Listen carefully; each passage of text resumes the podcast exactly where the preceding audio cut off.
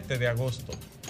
Para nosotros, como siempre, un elevadísimo honor contar con la teleaudiencia y el acompañamiento de todos ustedes a través de esta cadena nacional de RCC Media que tiene a Sol 106.5 como emisora matriz aquí en la capital, en Alberto Larancuén número 8, casi esquina Roberto Pastoriza. Y desde aquí, enlazando con todos los municipios y provincias del país a través de una red nacional de emisoras, pero además conectando con nuestros hermanos y hermanas de la diáspora y con todos los dominicanos en el mundo a través de nuestra red de internet, nuestra plataforma Twitter, Facebook, nuestro canal de YouTube que cada día crece más, ya vamos rumbo a los 400 mil. Como dice un hermano mío, a Dios sea la gloria. Y además, Instagram. Este es el sol de la tarde, este es el sol del país. Lluviosa pero calurosa tarde de este lunes 7 de agosto.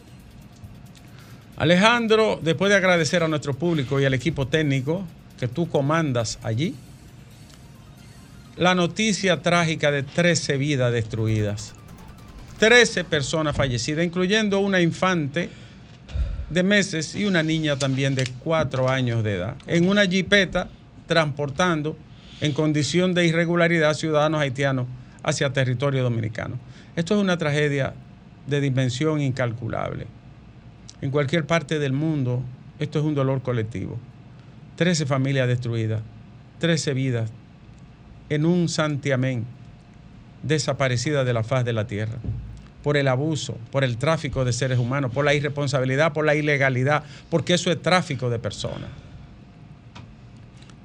Además, cuando a usted le dicen que 13 personas se precipitan a un canal, creo que el Marco Cabral, ¿verdad? El más grande de la región. En Esperanza. En Esperanza. Y usted le dice que se precipitan y todos se ahogan. Es, es una cosa como para perder el tino.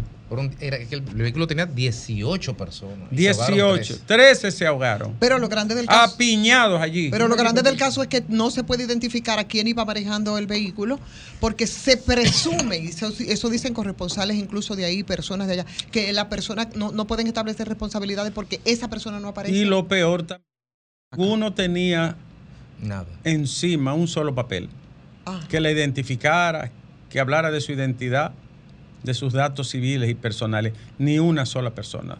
Todos venían en condición irregular. Esto no puede quedarse como un accidente. Eso no es un accidente. Y es muy probable que además de, de- de dejarlo pasar en varios puntos, luego lo persiguiera alguien. Y se precipitaran en una zona que estaba lluviosa y el vehículo terminara en ese canal. Muy triste esto, muy lamentable, muy penoso. Establecer responsabilidad, Alejandro, con los autores de, esta, de este acto de barbarie. Y le digo una cosa, mientras ese país no se estabilice, el flujo de seres humanos hacia la República Dominicana y hacia toda parte del mundo no lo va a detener nadie. Usted puede poner ahí ojivas nucleares y nadie lo va a detener. Porque el suicidio colectivo no existe. Y el ser humano no se va a suicidar cuando tiene la posibilidad de emigrar. Entonces no, somos nosotros los que tenemos que poner regla y orden. Y son los países amigos de Haití los que tienen que ayudar a esa pobre nación. Porque el caos, el desastre humanitario, personal, político, social que vive esa nación es indescriptible. Darán más detalle, hay una investigación en curso, pero esto es muy triste. Y así de triste el caso de la niña Willenny Lorenzo. Lo más lamentable del caso de la niña Lorenzo es que el verdugo era de confianza, era de la casa, pasaba por allá, comía incluso en el hogar y tenía dos casos más pendientes. Oigan bien, señores, a una primita de la niña, a ella, a esa niña, el tipo había cometido actos indescriptibles también y había abusado de ella, de una primita de la niña. Y lo dejan juntarse con ella. Yo siempre digo Las vacas cuidan a su becerrito, los corderos a su corderito. Es un instinto, es biológico, es cerebral que usted cuide la prole, su cría, la descendencia. Yo no puedo entender la desatención que hay. Y eso no tiene que ver ni siquiera con pobreza. Es que no. Oh, pero venga, ¿tú has visto las hormigas? Se considera la comunidad más perfecta. En el nivel hoy le llaman Edward Wilson, el gran biólogo, para mí el cerebro más grande de la biología y la antropología biológica. Edward O. Wilson, hombre de izquierda. Dice Wilson que las hormigas son el ejemplo de la eusociabilidad. Es el nivel más alto de organización social, de protección de los tuyos, de organización con tu, con tu propia agrupación, al grupo a que pertenece. Entonces, de momento la humanidad está como así. Hoy, ¿cómo te deja juntar una niña con este animal, con esta bestia? Hablar con ella, 37 años es que tiene. Eh, sí. Y ella 11 años. 37. Hoy, como yo dejo que mi hija y mi hijo hablen con, con un maldito que tiene dos sometimientos en la justicia. Sí, esa necesidad de protección a la que, a la que escrimes, eh, Ricardo, que es, un, es algo natural de proteger a tus proles, a tus bebés, yo creo que tienen que estar por encima de, las carencias y de la falta de educación, que es algo que se asocia mucho. Naturalmente. Eh, ¿Entiendes? Se asocia mucho, por ejemplo, a esa, a esa, a esa si no indiferencia, por lo menos despreocupación o descuido de muchos padres respecto a sus hijos, lo a cierto sus hijas. Es que es un, señor, es un drama que nadie, nadie quisiera pasar en ningún instante de su vida por un drama tan desgarrador, tan triste, tan doloroso. Ese tipo no paga ni muriéndose. Ese tipo no paga ni con su propia vida el daño que hizo a una familia, a una comunidad, a un país. Yo que soy enemigo de la pena de muerte, todos los días estoy reconsiderando, pensando y repensando y reflexionando si hay seres humanos que no merecen estar entre nosotros. Claro, no me refiero solo a esos hechos de sangre. Hay bandoleros que atracan un país completo y violan un país completo. ¿Eh? Con la ropa ¿Eh? puesta. Hay senadores que te atracan el país entero. Claro. El, entero, el país, la familia dominicana entera. y te violan el país entero. Que voy a hablar de eso ahora, de ah. cómo el narcotráfico se está metiendo en todos los partidos. Yo vengo del este del país, estoy escandalizado. escandalizado. Con un sujeto que tiene todo el dinero del planeta y tiene un pueblo inundado y se perfila como ganador y todo el mundo sabe que es un narcotraficante. Todo el mundo lo sabe. Pero sin protección no es posible que ellos puedan pero, Que siga la fiesta. Voy a terminar diciendo el caso de la niña. A la cárcel que lo lleve se tiene problema. No es que yo quiero que eso pase ni me voy a alegrar. No, jamás. Pero yo no, no soy, le no le va a ir bien. No le va a ir bien. Carajo. Hay que ponerse en los zapatos de esa pobre gente. Ahora ellos tienen una cuota también de dolor. Tú no puedes permitir que tu niñito y tu niñita, con su tablet, con su telefonito, que hablando con, con una batería así, ¿Qué hace, una hace una niña de 11 o un niño de 11 años con un teléfono celular? Como la sinvergüenza de la ¿Eh? abuela, de la niña que, se que raptó el famoso panadero, que la, la violaba y la mató. Años. Y, la sinvergüenza de la abuela, de que yo le decía a ella que con los hombres no se le coge cosas. Ocho años. A una, niña, de 6, 7 años. años. Ahí en los oh. Yo no sé cómo. Pero yo fui varias veces a la casa de esa niña. Yo, fui varias veces a la casa de esa niña y yo me quería morir con la actitud de la madre. Óyeme, hay mucha responsabilidad y yo digo que ni ese instinto que tienen los animales, algunas madres, señores, lo, expresan increíble. Más noticia, Alejandro. Sobre el audio de Antonio Tavera y que le grabó a Leslie Jiménez. Le voy a decir lo siguiente. Eso es un doble play. Antonio le faltó la prudencia, el tacto, la inteligencia ética de mantener la compostura en todo lugar. Las virtudes no se quiebran ni se parten. Yo no puedo ser eh, honrado aquí adentro, honorable aquí dentro de esta cabina y cuando salgo al pasillo ser un botarate. No. Las virtudes son continuas. Incluso todos los estudios que se han hecho, hasta neurobiológicos, de la virtud, de la bondad, de la generosidad del ser, es que una virtud se encadena con otra. Es muy difícil que tú seas honrado y no seas puntual. Es muy difícil que tú seas honorable y no seas generoso. Es muy difícil que eso ocurra. Entonces la virtud no se puede ver separada. Cuando digo de la virtud es de los dones que tiene la gente. Hoy cómo él se destapa a decir todas toda estas barbaridades. Pero lo otro es la actitud del otro. Es una, ahí hay un doble entierro político. Porque el otro cometió la deslealtad, el abandono moral, la falta de prudencia, la falta de, de bondad, de generosidad, de faltarle a alguien grabándolo sin su consentimiento y de manera ilícita. Y no me llamen de para darme explicaciones, nadie, que yo estoy harto de que me den explicaciones en este país. Eh, eso deja dos cosas claras. Primero, señores, hay una crisis ético-moral en la política dominicana de grandes profundidades, de niveles incalculables. Una crisis ético-moral. No lo digo por gasmoñería, ni ñoñería, ni por mojiganguería. No, no. Gente que no tiene honradez participando en el campo del ejercicio político, en una actividad pública de, de tantas implicaciones para la vida de toda la gente. Y la gente apoya a sus bandidos. Y, le- y le da lo mismo, le da un eructo, sea quien sea. ¿Y qué es esto? No es que usted pi- aspire a santo ni a santa. Porque suple necesidades que el Estado no está supliendo pero, con el tema económico pero la de barrio. pero la gente sabe. La gente sabe. Pero y no así- le importa. la gente lo sabe. Y es un comportamiento histórico en el país. Bueno, Por ahí hay, más, ni voy a hablar de eso. Hay uno que es, que es el, el senador más popular de la República. Y todo el mundo sabe quién es. Y es el más valorado. popular y el mejor valorado. Y, y el que, si viene Jesucristo, le gana a Jesucristo. Y, y, entonces- y la gente sabe. Sí es. 18 meses de prisión preventiva contra 24 arrestados por la op- operación Discovery. ¿Ustedes vieron quiénes eran los componentes de, esa- de ese, de ese grupo? Muchachitos de 20 años, 21 años. El Discovery 2. Engañando todos esos ancianos de Estados Unidos Engañándolo. que se ponían en vulnerabilidad, lo estafaban.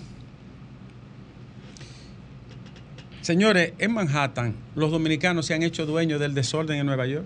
Ahora ellos son los que hacen los teteos, ellos son los que provocan los Lo pleitos. cocinado. Carrera de motor. Hace una Carrera de pasola. carrera de pasola, carrera de motores. Hace una semana Pasola. mataron a un jovencito de la Isabela, de, de Montellano, Puerto Plata. ¿Y quiénes lo mataron? Dominicanos, apuñalados. Eh. ¿Por qué? Una ganguita. Muchos de esos muchachos que incluso nacieron allá. ¿Qué está pasando con nosotros? O, no, o mejor dicho, ¿qué está pasando con la sociedad y con la institucionalidad de los Estados Unidos de América que permite que eso pase? Hay un serio problema en Nueva York. Nueva York está fuera de, de foco, ¿eh? Entonces estamos exportando el desorden y la vagabundería. Exportando el desorden y la vagabundería. Marca país ahora. Y, señores, lo de Colombia ahora cogió otro rumbo. Bueno. Ahora hay un lío de falda y de infidelidad. Sí. Pero el hijo de Petro es completo. Y buena moza que son las mujeres. La esposa es, es lindísima. Todas las mujeres colombianas. Y la de la infidelidad todavía es más bonita. Pero y vamos, él es buen vamos a mozo. concentrarnos en lo importante. Eh, los Porque si tres, no, no vamos a tener los tres son buen mozos. De- Yo recuerdo que hay un pasaje del Quijote que dice, allí donde la belleza reina, Sancho, no necesariamente habrá de haber virtud. No, pues son buenas mozas, pero, pero son bandoleros. Ahora, ¿por qué arrastrar al presidente por lo que ha hecho su hijo? Porque, invol- Porque eso tuvo la intervención también de la oposición política que evidentemente Pero, tenía, doctor, que, espérate, te- espérate, tenía espérate, que aprovechar señores, pero esa coyuntura. eh, Oye, no, fue, no fue una explosión, fue una implosión. Fue desde adentro del Pero corazón ¿por del qué pueblo. decir Oh. si el mismo muchacho... ¿Sabe por qué? Porque decía Alejandro Dumas, cherchez le femme. Eso es todo. Bueno, Sí, él tiene contradicción con el fiscal general. Por eso cayó Eh, Troya. está bien, Él- pero, Él pero- tiene contradicciones públicas con el fiscal. sí, pero ya eso es normal. Es Eso no es... pero eso no le quita verdad al hecho. No, no es que le quita Oh, verdad. pero el va- mismo pero, pero, pero además, Bueno, pero él, él fue el chico que admitió, sí, recibí 429 mil dólares. Pero la novia, aquí estamos todos robando. pero es que no solamente un lío nada más que de falda y de lo que hizo ese muchacho y que la ha admitido, Coño, Nieves. sin necesidad. Sabemos, sabemos también en las condiciones en las Sin que asume necesidad. Petro y sabemos y, y el contexto Y político. un tipo que está haciendo supuesto, un no se puede gobierno por primera vez se ve en la base de una Sí, paz real, ¿eh? Sí, una base real. Es real. Pero claro. Eso fue un regalo Ah, que le cayó a la derecha. Claro, claro, claro. Todo lo contrario Ahora- a la que apostaron las, las autoridades Tú anteriores. sabes que el causalismo, como teoría histórica, científica, eh, con pretensiones científicas, el causalismo es que si no se genera una causa, no hay un efecto. Que si la causa es que si Petro no engendra el muchacho, no pasa eso. Pero si el papá no engendra a Petro, tampoco Petro hubiese engendrado al muchacho. Pero si el abuelo no engendra el papá de Petro, el bisabuelo tampoco Causalidad, claro. Entonces el causalismo... Pero tampoco si Petro no es quien asume la presidencia de ese país en medio de esas circunstancias tan adversas que a- a- en todos los procesos latinoamericanos y como y con todo lo que ha implicado Increíble. España, eh, perdón, España, Colombia, señores, nunca en su vida ni por asomo había tenido un Sí, pero lo que- presidente lo- pero, el tema progresista. es eh, que Coño, primera vez que llega. Entiende, la primera vez, izquierda es una cosa increíble. espérate, pero no estamos hablando ni de, una- a ni de un golpe, ni de a- un magnicidio, ni estamos hablando de un complot de Uribe que se sentaron a ver. Estamos hablando de un no, hecho fac- pero estamos hablando se de la, un pi- grupo se la tiraron huevita. Pero, Sí, es ¿quién verdad. pero la estamos hablando de una oposición, eh, yo vine que por supuesto va a aprovechar esa coyuntura. Ah, pero pendeja si no ¿Entiendes? Ah, pues eso, entonces, Bueno. pero, eso Pero también si- es algo si- que hay que si ver. el tipo no se coge el dinero y Ah. no se lo estruja. Y se lo escoge a un Eso maldito. y no se lo estruja en Instagram a la sociedad Eso es colombiana. verdad. Nadie se da cuenta. Eso es verdad, no es una, es una ratica. Eso es verdad. Es una ratica. Es la que la disolución de lo que usted estaba hablando. Entonces, eso, ¿cómo va Petro eso se empalma Sí. con, perdón, Perdón. eso se empalma Sí. con lo que usted dijo ahorita de los muchachitos de 20 años que estaban estafando viejos. ¿Para qué? Para hacer exactamente lo mismo que hizo el hijo de Petro en Ahora, Colombia. ¿cómo Pero- va entonces Petro a pero establecer ese, ese distanciamiento que necesita de esto, Tiene que zafarse sacrificar con un impacto político No, que no, puede no, tener no, en no, su no. gestión? No. Ese es el problema. Ahí está. que- Pero bueno, intervenga la justicia y se acabó. Porque Exacto. ¿qué puede hacer? Porque Dice, Mal- dice, que Mal- no se va a inmolar por su padre. dice Margarita Cedeño que se han dado pinceladas para la alianza opositora en elecciones congresuales. La vicepresidenta precisó que los acuerdos buscan ¿verdad? llevar armonía y restaurar el orden en el país. Dice Margarita, están cerca los acuerdos. Mientras tanto, déjense de estar tirando bolas. Yo afirmo aquí hoy que Iván Lorenzo va a ser candidato del PLD. Ay, sí. No vengan que, que van a unirse y que van a llevar fulanito. Y que... Es Iván Lorenzo el candidato del PLD. Va a ser Rafael Páez de la Fuerza del Pueblo y va a ser el señor Domingo Contreras el del PLD. Es muy probable que Carolina sea otra vez la del PRM, casi seguro. Ya este fin de semana cuajó algo. Y Faride. Y Faride probablemente sea La candidata a senadora. Eso es real. El fin de semana me enseñaron una encuesta. O sea que no es verdad que hay nada de que, que No, no, Santiago no. y el distrito. Déjense de bola. Mm. Déjense de No, ya bola. Faride es. Eh, incluso todavía no está tan segura. Pero esta semana eh, el equipo, buena el equipo de, de Iván Lorenzo va a dar a conocer su proyecto, su plan y también la estrategia comunicacional pública, ¿no? Así que déjense de cuento. Además, volver para atrás ahora es un revés del carajo. Claro. Uno que renunció fue Jeffrey Infante en Santiago. Aspiraba a, a alcalde de allí y la diferencia con la gente de Abel y con Fadul lo llevó a irse del Partido de la Liberación Dominicana. ¿Dónde va él ahora? ¿Quién sabe dónde va? Bueno, se dice que él estuvo en conversaciones con la gente de justicia social de, Con Julio César de Valentín. Julio César Valentín y que ahora tiene rumbo por otros litorales. ¿Y por qué no se pusieron de acuerdo armoniosamente y fueron a un proceso interno? Mire, yo conversaba ayer con unos amigos y le decían que los políticos cuando quieren inscribirse en una boleta, decir soy candidato a diputado, alcalde, senador, no le importa quién muere en el camino, es ellos, su proyecto o que entre el mar. Así es la política en República el Dominicana. mar acaba de entrar a la casa y la carrera de la diputada Amalia Pilarte. Las acusaciones que el Ministerio Público ha depositado, yo las tengo, son pesadas. Lavado, enriquecimiento ilícito, asociación de malhechores, Proxenetismo. prosenetismo, tráfico, hay de todo ahí. La señora Pilarte tendrá que tener muy buena defensa para tratar de salir ilesa de un fardo pesado de acusaciones que ya la inhabilitan, no va a poder inscribirse, pero aparte de eso, no, no es lo peor, es que va a lidiar con un proceso sumamente complicado para ella, para su familia y para su esposo. Y voy a hacer un paréntesis aquí. Sin ánimo de joder la vida ni de jorobarle a nadie su existencia, porque eso no es la misión de nosotros. Carajo, pero si usted se mete en una vaina, métase usted. No meta a sus hijos. No meta a su familia, métase usted de cabeza. Métase hasta el fin del mundo, hasta el núcleo ígneo de la tierra donde hay nada más fuego y azufre. Pero no se meta, no meta a su familia. Si yo mañana decido ser bandido, que lo he pensado, ¿eh? Si mañana decido ser bandido, yo no voy a meter a Malvin, a Lennon y a Manderson. No, Alejandro. Tú, me puedes estar viendo a mí en la letrina y tú puedes estar seguro que yo no voy a jalar a mis hijos. Pero en el país se ha perdido tanto la cordura que todos los casos de corrupción que hay, la familia entera está metida, madre, padre, tío, sobrino. Nada más hay que ver los medusa, la vaina, eh, ¿cómo se llama el Con, otro? con o sin conocimiento. O por eso no tiene madre. El- y el de Santiago, Sí, sí. Falcón, y toda esa vaina, están todos como sin conocimiento, metidos de cabeza. No, que a veces usted pone a firmar a una gente y la entra también. Oye, ¿qué es esto, Dios mío? Pero el 4 de julio ya se ve inscrito como candidata en, en el PRM. Preinscrito.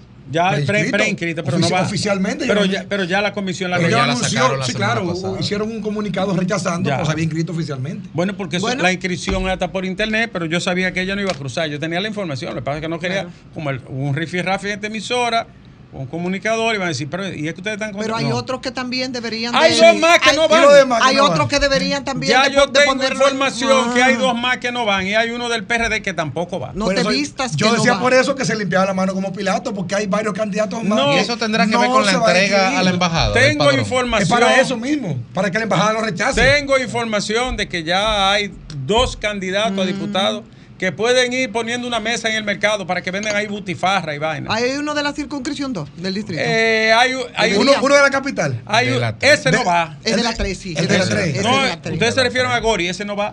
Ah, no te vistas que no. No va, no va. Y gracias a Dios que no va. No debería ir. Para, la- ¿verdad? Para la sociedad. No debería ir. Eh, coño, estamos hartos ya de esta maldita vaina. Perdónenme la palabra. Estamos hartos de, como decía un amigo, un vecino que yo tenía, de este azaramiento político. Pues yo vengo del este del país. Y, y yo hablé con varias gentes.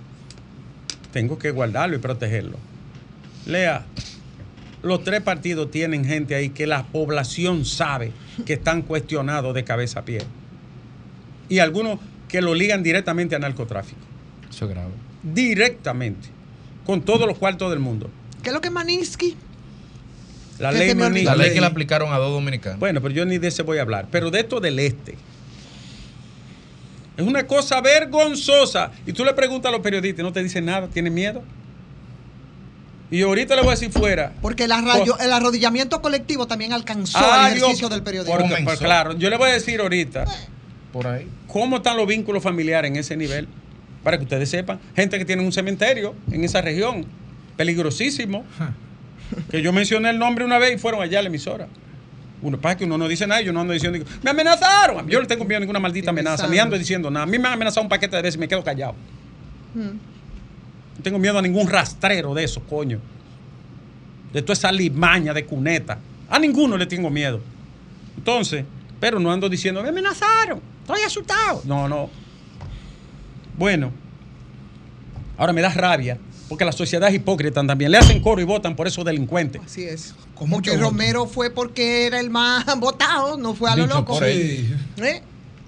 Dios. Eh, Más votado porque es el mejor valorado. Cuatro paquetes y cuatro presos y ciento pa- 190 paquetes, 10 vehículos, un bote y dinero en efectivo en Higüey. Eso es común y corriente ahí. Y nadie habla ni dice nada. Se mean, no te dicen nada. Se mean miau, Alejandro. Perdóneme la palabra, pueblo, a esta hora. Pa- Déjame arreglarlo, porque, ¿verdad? Si yo soy médico, no puedo hablar de que de. Cumplen con el rumor glacial de sus riñones a través del meato y la pelvis renal y no te dicen nada. Se le dilata el 9 finter. Para que lo sepa. Es lo mismo que si me arce, tú ves.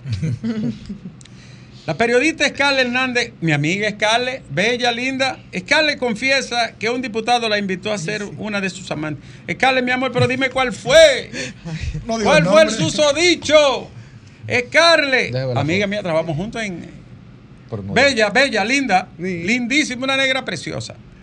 Ya por decir una negra, ya cometí ya un estereotipo. Ah. Una mujer preciosa. Eh, además, ella es actriz. Scarlett, pero dime a mí cuál fue para yo soltar algo. Cuando viene a ver un amigo mío, que yo tengo varios galanes amigos ahí. Varios galones La rechazó porque ella es soltera y él prefiere las casadas porque tienen todos que perder. Yo una vez encontré una joven que me flirteó. Yo le dije, mi amor, yo no puedo. El día que yo encuentre una mejor que Juana, me devuelvo, pero no la he encontrado. Me dijo, tú sí eres ridículo. Mm. Alejandro, hay que andar amarrado con un, con un hilo de nylon en tu parte ¿A pudenda. En tu Ah. parte pudenda. Y que llegue hasta la verija. Que no se mueva, Alejandro, un poro. para que tú lo sepas. Y eso era cuando yo era mi carrera artística, Alejandro. Ya no, un viejo con deuda, ¿para dónde va? Eh, ¿Tú sabes cuánto está pidiendo el Ministerio Público a Amalia Pilarte? Amalia, pero tú vas a tener que buscar mucho cuarto. ¿Cuánto le está pidiendo? 100 millones de multa En efectivo. e impedimentos en efectivo. En efectivo. Pero que tú No, sabes yo que la poco. ¿Cuánto 100 sería millones, entonces Pero en si la acusan de mover 4.400 Pero 100 millones. millones. 100 millones de De pesos. multa. ¿Cuánto, ¿Cuánto te quiero ahora mismo? Pero aquí, aquí nadie ha pagado nunca ni, ni, ni, ni 10 millones de multa. Eso es caja chica. Es una póliza de, de- de un 10%. Renunció del Comité Central del PLD en Santiago. ¿Y por qué se fue ese, ese joven? A reflexión. ¿Cuál es ese? Otro. Pero es normal, así también se fue Richard Desprez, candidato a diputado del, del PRM para el PLD aquí en Jaina. ¿cómo Es un vaivén en todos los partidos. Estoy aquí Va- para va- comenzar de nuevo. claros, déjate de Un vaivén. que, que no es así. Dice que está vivo no gracias a Dios a la ciencia y a las oraciones. No digo más. ¿Quién fue? Roger Federer. Roger Federer Fulcal. ¿Cómo es? El ayuntamiento de Neiva declaró a Danilo Medina hijo adoptivo meritorio y distinguido. El ayuntamiento de Neiva. Coño, presidente. ¿Y qué dijo él? Ese es tu pueblo, Grimer. Es de allá, Sí. ¿eh? Grimer, pero ven acá. Gracias al ayuntamiento de Neiva mm, mm, mm, por declararme, Alejandro, me lo merezco.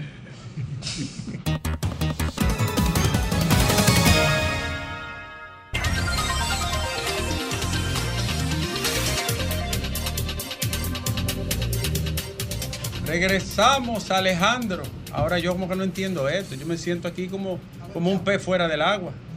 Oh, pero claro. Alejandro, yo no, a mí me gusta mi vaina allí. ¿Tú entiendes? Ahí es que yo estoy en la tradición. No, pero Ahora estamos aquí como Sergio Carlos y Karina Gremer y yo. Hola, hola queridos. Aversión al cambio se llama eso. Hola. No, ¿Eh? pero aquella cabina la van a poner. Dime, dime la, van, la van a tiene que responder, que tiene que Eh, responder. Es un personaje. Él tiene que responderle. Ah, pero, pero Que te pongan personaje. Karina me está hablando de. Es lo mismo. Pues, hermano, métase en el personaje que le están Eh, diciendo. Dale, Ricardo. Hola. Vamos, Ricardo. Estuve este fin de semana por las terrenas. ¿Y cómo estuvo el ambiente por ahí? Ay. Para mí, una pareja formidable de comunicación. Son brillantes, inteligentes, graciosos, Innovadores. agradables, innovadores. Eso sí. Mucho. Son buenos y tienen compromiso. Viven, gente que vive cómoda y tiene compromiso con el país. Lo admiro, los quiero. Los quiero muchísimo a Sergio Carlos y a Karina. Además, inauguraron, fundaron un nuevo modelo de comunicación precioso, interactivo y tecnológico, sin perder el sentido humano de la palabra comunicación, que es comunidad. Así que para Sergio Carlos estamos sentados y Karina aquí en un, ¿cómo se llama la vaina de ellos? Dos más dos. 12 y dos. Eh, saludo la llegada de mi amigo, es compañero de labores, Nayib Chaede. La saludo de corazón, Alejandro. Me alegra que esté aquí. Nayib, aquí tú vas a hablar con libertad dentro de la prudencia y la ley, con toda la libertad que tú quieras y puedas ostentar. Me alegra que haya llegado esta familia. Tendrás un trato respetuoso, humano, profesional. Y eres un buen profesional. Lo único que cuando nos sacaron a nosotros ya no dijiste nada. Ahora, yo sí te digo aquí, cuenta conmigo si me necesiten algo aquí. No es mucho lo que te puedo dar, pero cuenta con nosotros. Ahora, cuando nos echaron a mí, a Domingo, a Fafa, a Rosa y a Altagracia, no dijiste esta boca mía. Pero aún así te respeto y te quiero. Y te doy mi respaldo y mi apoyo. Ahora voy a, vamos a hablar Y- con la y gente. volvió Fafa. Tú lo vas a decir ¿Eh? que volvió Oh, Fafa. volvió Fafa. ¡Oh! Ya Yo pensé que ese volvió. comentario era por ¿Qué fue, Fafa. Ricardo? Ya volvió. ¿Eh? La Recauch- mujer- recauchado. La miseria me arrancó. Yo estaba esperando Ya que lo volvió. No, porque es que tú Pero te aquí estoy yo, Fafa. Eh, señores, Fafa regresó con nosotros. Tendrá su. ¿Todavía le habla de primero aquí?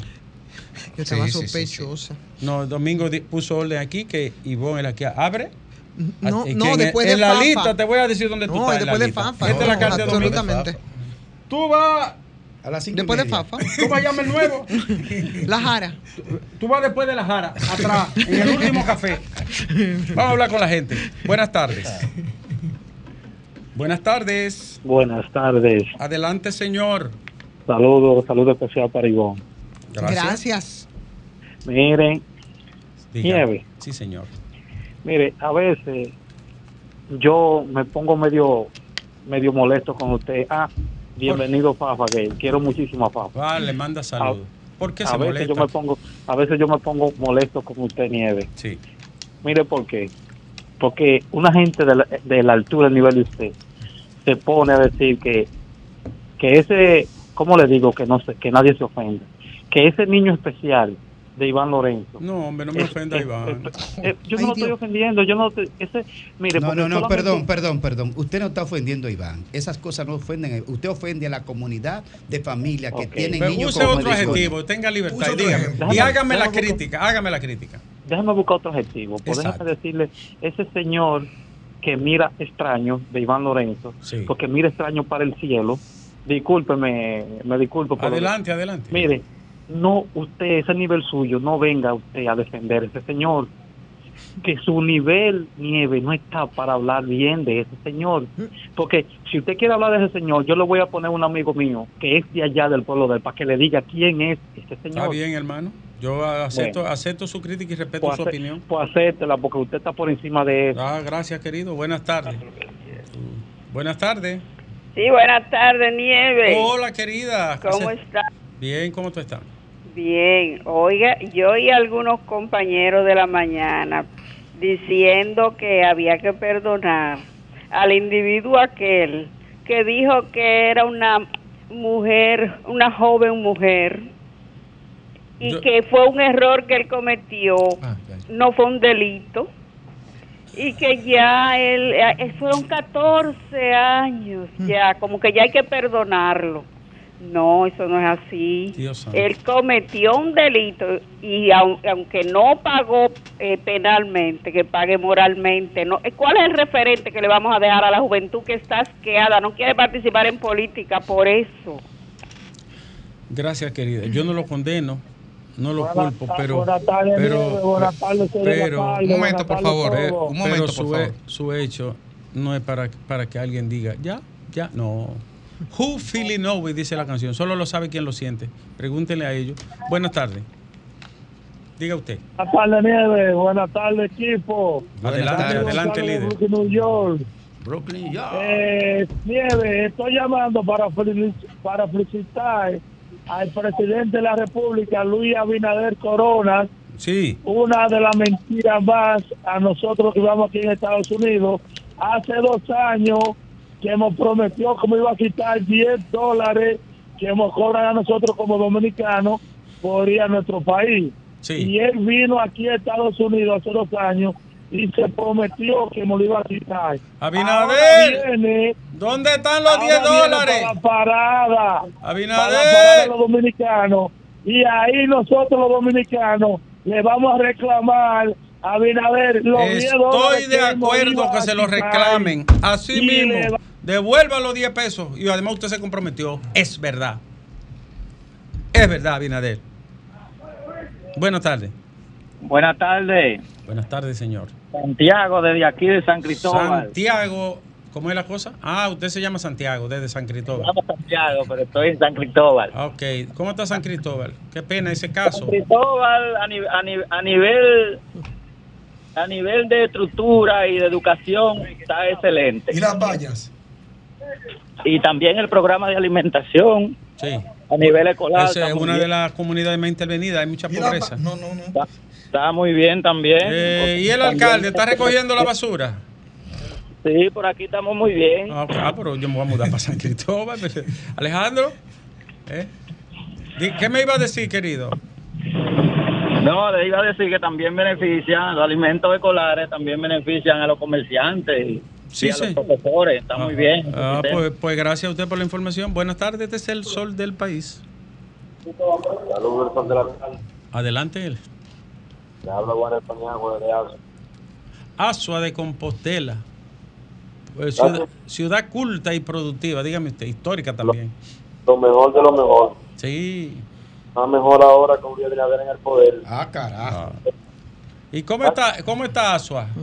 Bien, bien. Nieve. ¿Y, y el hospital? ¿Cómo no, en va? Aso está cayendo nieve también que está allá. ¿Cómo está el hospital? Estaba, estaba cayendo, el hospital está puesto, ¿Va avanzando? está avanzando.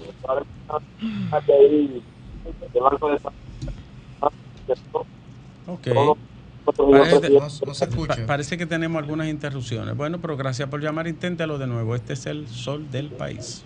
Muy buenas tardes, doctor Nieve y equipo. Buenas, Buenas tardes. tardes. Fíjense, yo estuve escuchando eh, la intervención del doctor, eh, el ex procurador Jorge Subero Isa en, en la participación que tuvo esta mañana, Sí. donde hay un punto que él dijo que los jueces en este tiempo como que tienen miedo de actuar. Y yo me retrotraje a lo que era la decisión que él debió haber tomado con el caso Sunlan. No me acuerdo, ¿no? Ah, pues yo sí, y que él declaró ¿Usted no se públicamente? No. Yo sí. él, decla- él declaró públicamente cuando debió haber tomado la decisión que era que tenía que tomar constitucionalmente, Sí. que él por preservar la democracia no actuó como debió, o sea que él también estuvo miedo. Eh, wow. Gracias. Gracias a usted, pero yo no me acuerdo. ¿Usted- ¿Alguno se acuerda de eso? ¿De qué es lo que él habla? De Yo sí me acuerdo. sí. Y Graeme, ¿qué es lo que él dice? Graeme no recuerda tampoco. No, era el que menos recuerdo. Ah. No, yo, yo de, de la Sunland me acuerdo eh, de, Déjalo de, de, de Aristi, ¿cómo Ah. se llama?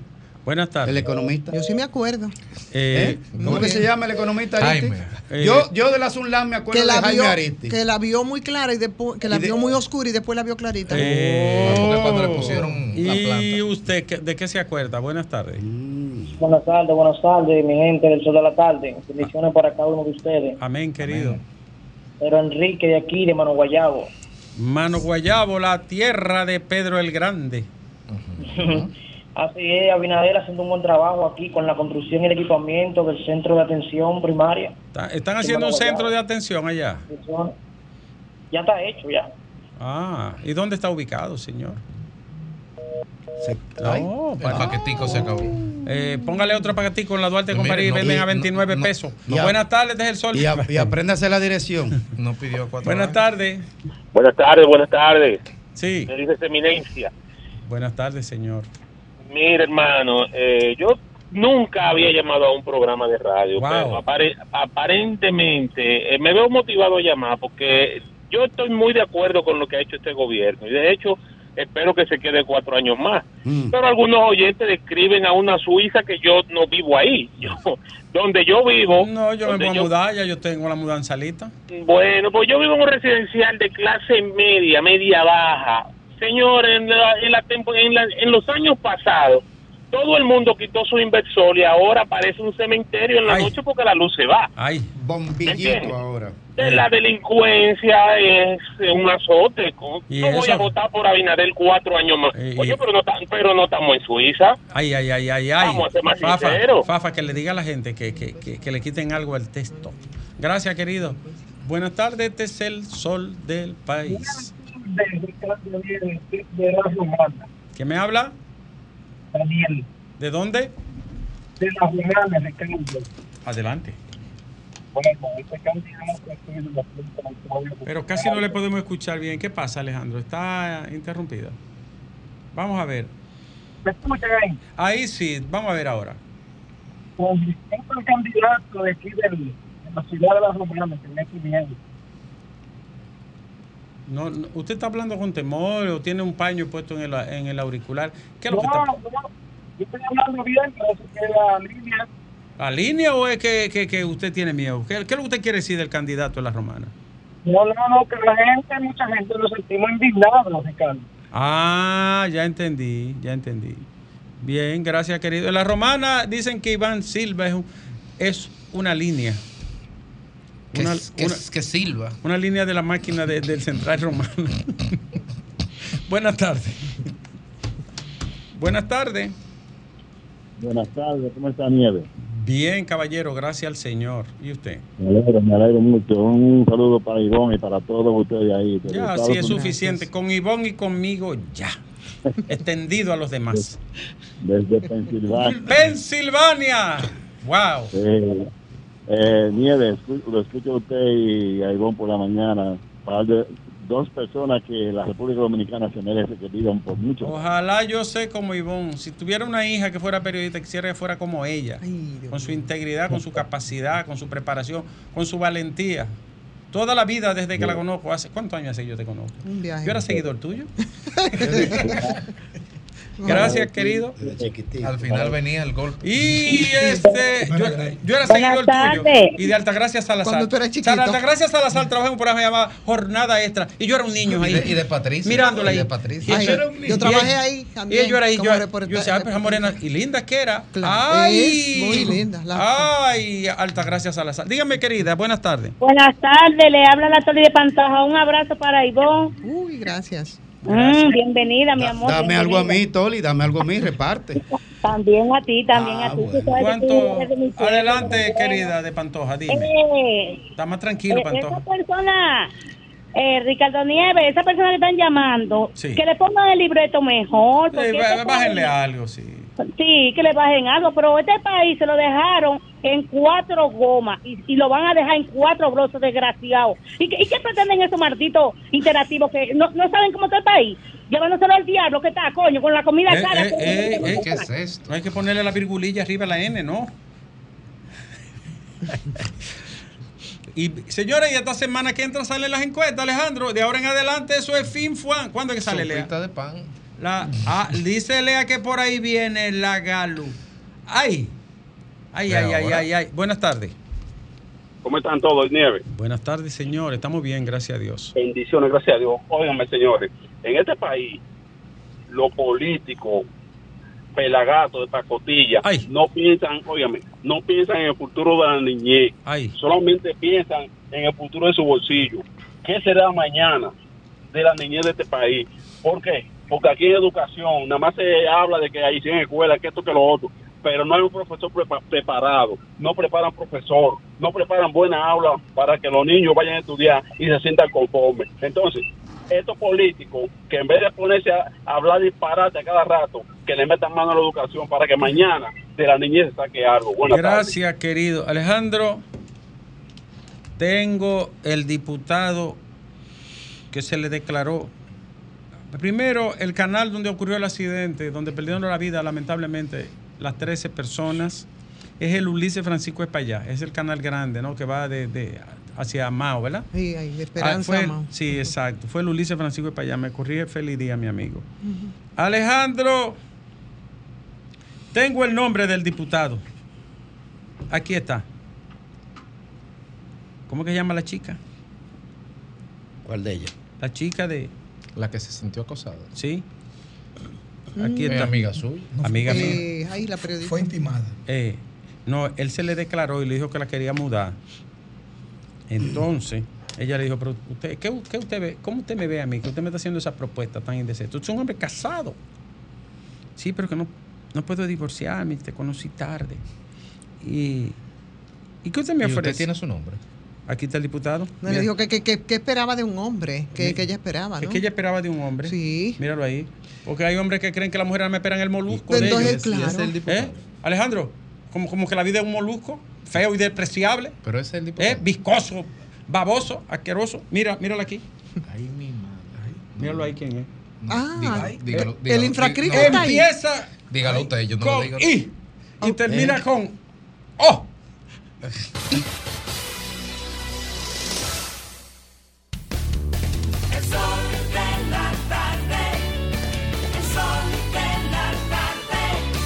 Regresamos.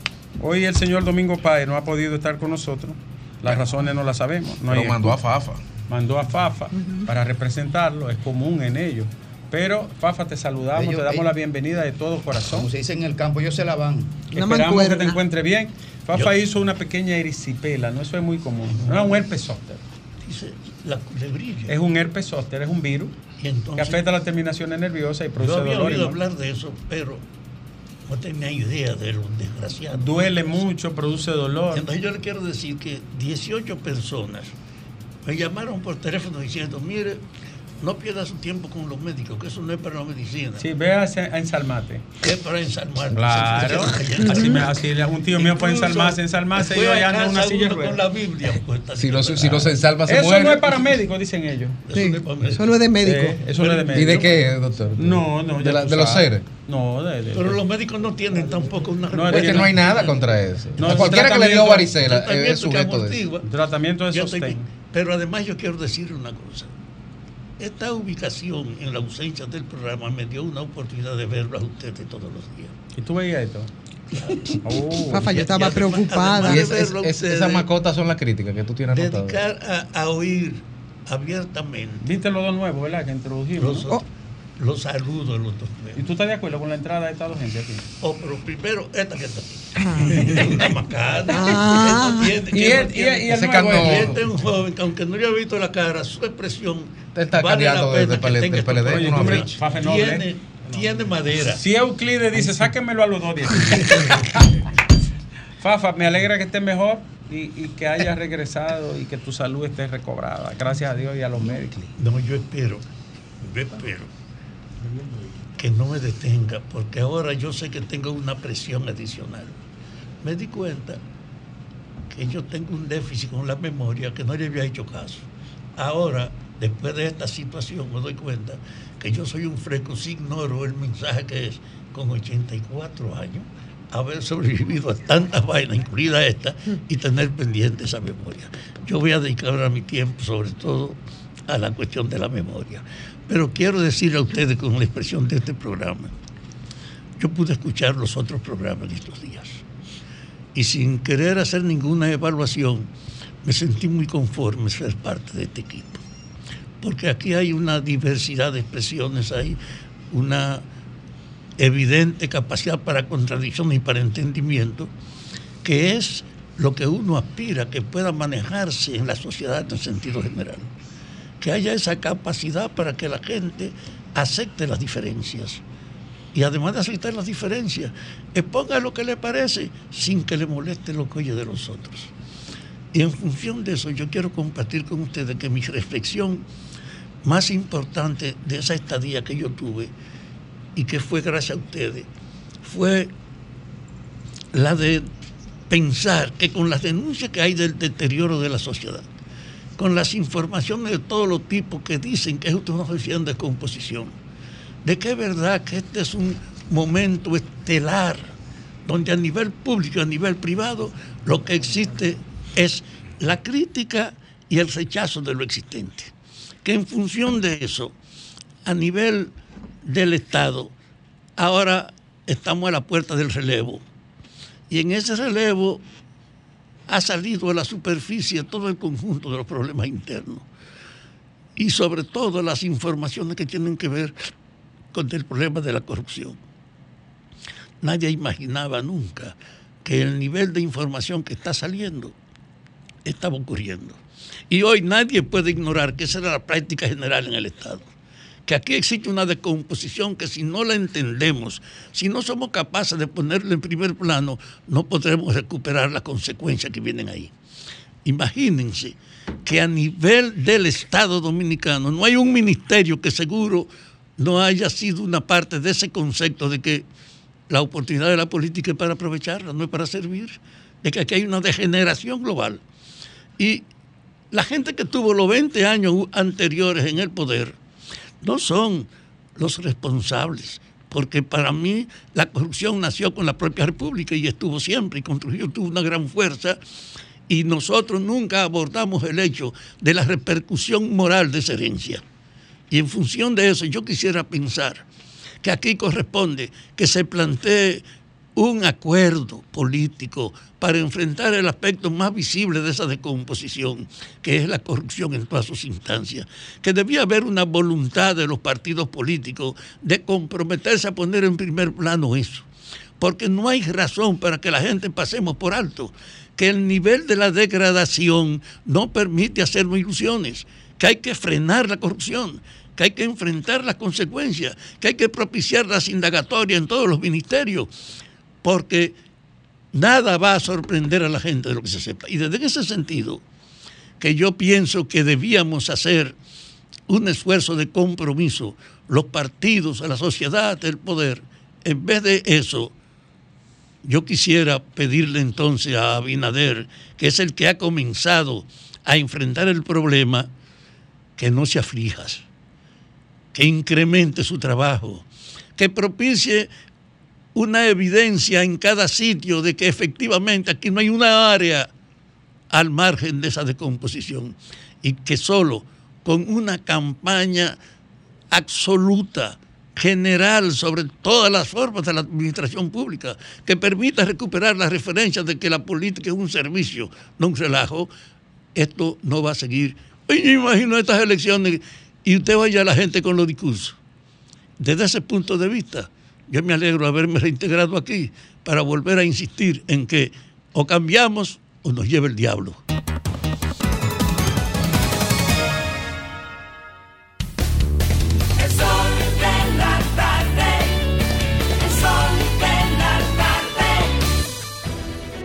Sol 106.5, la más interactiva. Una emisora RCC Miria. Sol 106.5.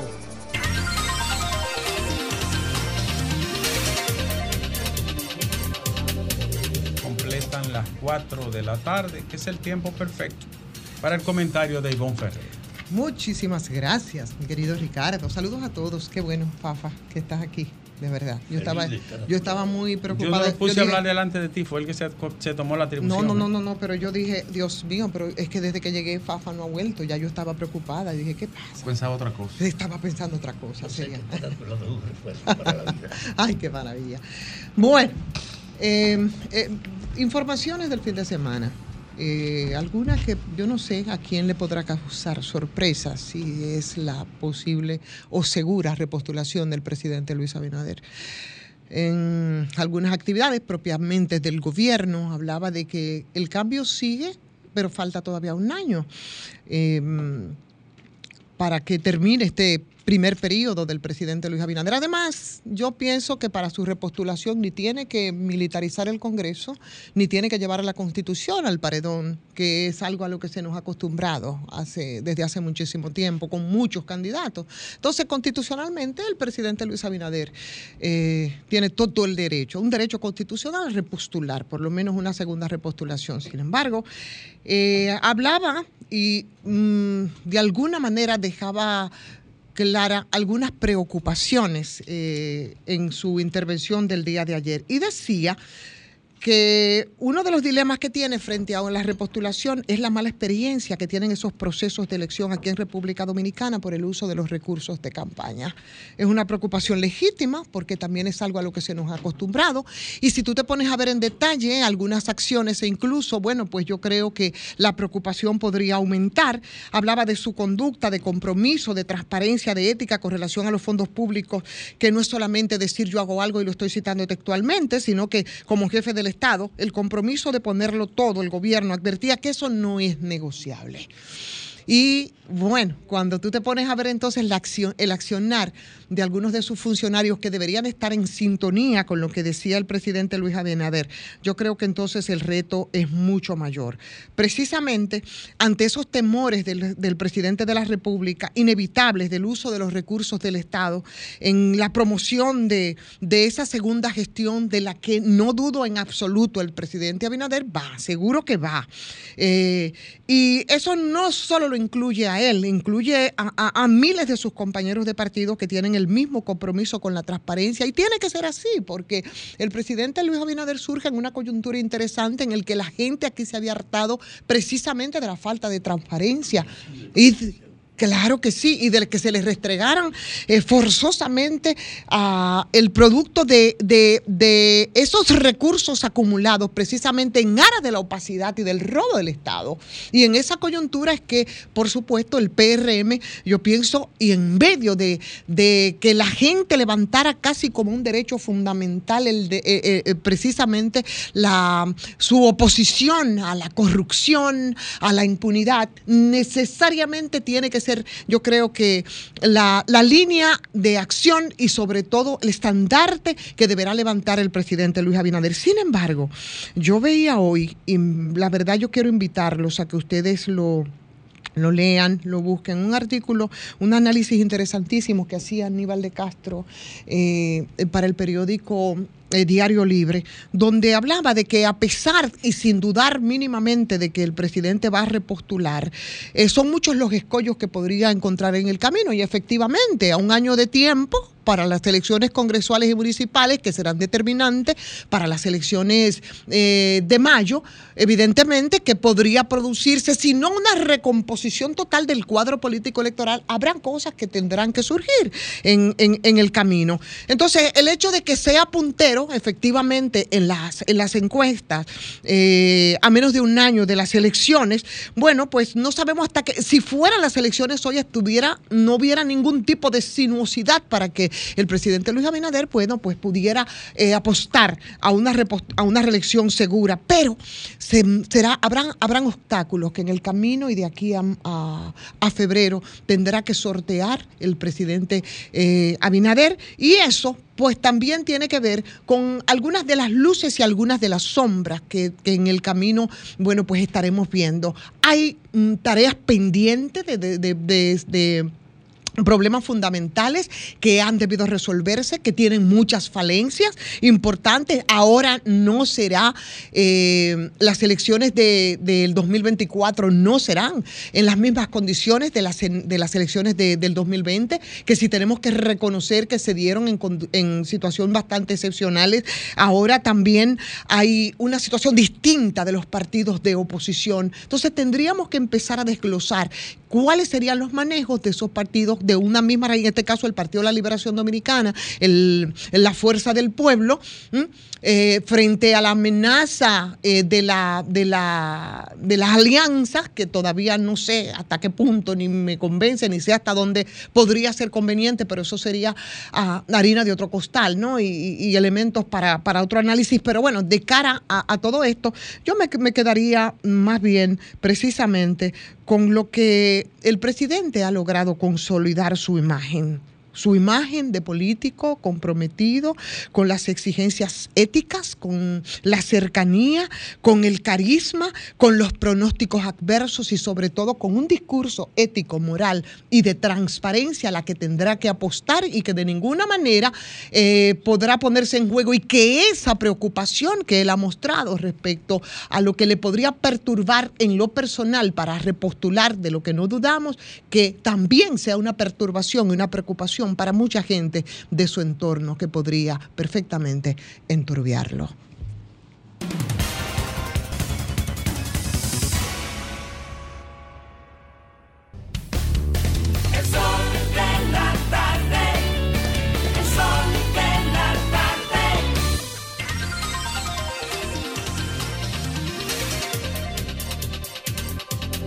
4 y 58 minutos de la tarde y seguimos aquí en el sol de la tarde recordando que como parte de la labor social de esta emisora, eh, el espacio de Conoce tu candidato está abierto a todos los candidatos que aspiran a posiciones selectivas en la República Dominicana para que de una u otra manera puedan socializar y poner a conocimiento de sus potenciales electores en qué consiste su propuesta legislativa su propuesta municipal. Y en el día de hoy les damos la bienvenida a Derek Baez, precandidato a diputado de la circunscripción número uno de Santo Domingo Este. Y yo no sé si es porque nosotros somos el municipio más grande, Eric, pero ha estado bastante activos, ¿no? Los aspirantes a, a- a- a- a diputados ahí en esa zona. Verdaderamente hay muchas aspiraciones en el municipio de Santo Domingo Este, sin embargo iban a hablar con Derek Baez, un candidato pues a diputado por la circunscripción número uno con propuestas al Congreso Nacional, que andamos buscando más que materializar unas aspiraciones, que se materialicen las necesidades y las inquietudes, que los municipios de Santo Domingo Este han entendido que yo puedo ser un interlocutor. En líneas maestras, ¿cuál es tu propuesta legislativa o tu Nosotros- propuesta de diputado? Nosotros realizamos alrededor de 16, 17 diálogos comunitarios en el municipio de Santo Domingo Este, de manera específica en la circunscripción número uno. Estos 17 diálogos comunitarios consistieron pues precisamente en ir a distintas localidades de nuestra circunscripción a evaluar las problemáticas que de manera histórica el municipio de Santo Domingo Este ha venido representando desde el Congreso Nacional, o sea, problemas que pueden ser encabezados desde el Congreso Nacional para darle solución. Iniciando con un problema que es parte de la vida nacional, que es el tema de la salud mental. Según la Organización Mundial de la Salud, un 4%, un 5% de la población de República Dominicana pues podía tener cualquier trastorno en materia de salud mental antes de la pandemia del COVID-19. Estamos hablando que este estudio se hizo 2018-2019. Sin embargo, después del COVID, los problemas en materia de salud mental se agudizaron en el país. Estamos hablando que un 14% de la población nacional puede padecer de cualquier tipo de trastorno. Al evaluar esta situación en los diversos diálogos comunitarios, los municipios nos decían, aquí no hay centros de atención psicológica públicos donde uno pueda, pueda acudir. Hay centros hospitalarios que tienen unidades, pero no dan abasto para el número de personas que diariamente se trasladan a recibir asistencia.